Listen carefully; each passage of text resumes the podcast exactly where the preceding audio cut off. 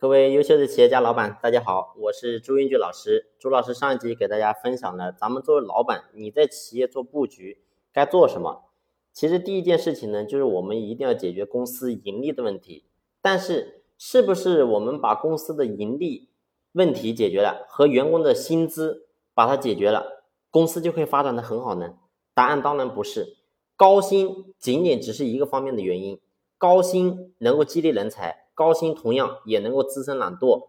但如果单凭待遇就能够解决员工高效且努力工作的话，那我想公司的管理者其实是多余的，公司的所有的制度也是多余的。所以呢，一等一的老板在公司天天都在研究如何布局。而在布局当中，咱们做老板，你第一件要做的事情就是不断寻找公司的盈利点到底在哪里。而你真正要布局的第二件事情就是用人之道。华为的任正非先生也曾经说过，一个人不管如何努力，永远也赶不上时代的步伐。更何况在知识爆炸的年代，只有组织起数十人、数百人、数千人一起奋斗，你站在这上面才能摸到时代的脚。所以，我不再是自己去做专家，而是做组织者。在时代面前，我越来越不懂技术。半懂不懂管理，如果不能民主的善待团体，充分发挥各路英雄的作用，我将一事无成。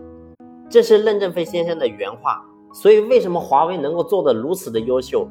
很简单，跟一个优秀的领导者非常大的关系。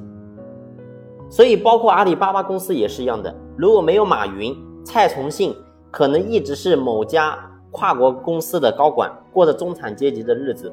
而如果没有蔡崇信的话，马云可能还会经历若干挫折，阿里巴巴的融资也会大大推迟，甚至在互联网泡沫破裂的过程当中，很有可能也会倒下。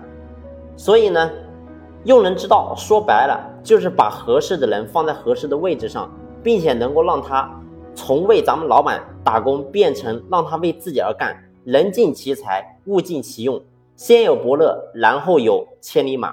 所以，经营企业就是在经营人，经营人就在经营人的动力。我给你举一个很简单的例子：中国人去了日本工作，你会发现他变得很努力、很敬业、全力以赴、操心负责、呕心沥血。但是日本人来到中国之后，你会发现跟咱们平时的老百姓没什么区别，也是一样的上班，该偷懒该偷懒，该离职该离职，该跳槽该跳槽。为什么呢？其实你要明白一个道理，咱们经营企业不是在经营行业，是经营人。你要上升到一个高度，上升到人性，人性都是一样的。你去研究人性，你就会发现，这其实根本不是员工的问题。为什么在日本上班的员工会敬业？很简单，因为在日本，当你从这家公司入职的时候，这家公司他就给你做过规划。等你退休，如果这家公司还没有倒闭，那么你可以拿从你。去这家公司上班到退休，你工资总和的百分之二十到百分之五十拿来作为你退休的这个分红。所以为什么日本的年轻人过得非常的苦逼？甚至我们可以看到，在新闻当中看到日本的员工因为过劳死的事件经常发生，而中国的员工你会发现累死的很多吗？其实很少。如果公司一旦倒闭，这辈子他在这家公司。都相当于是白干的，所以为什么日本的老人是全世界老人当中最幸福的，而年轻人是没有时间去旅游的？为什么？因为老了他可以拿到你从上班到退休工资总和的百分之二十到百分之五十的退休金，这是一笔巨大的财富。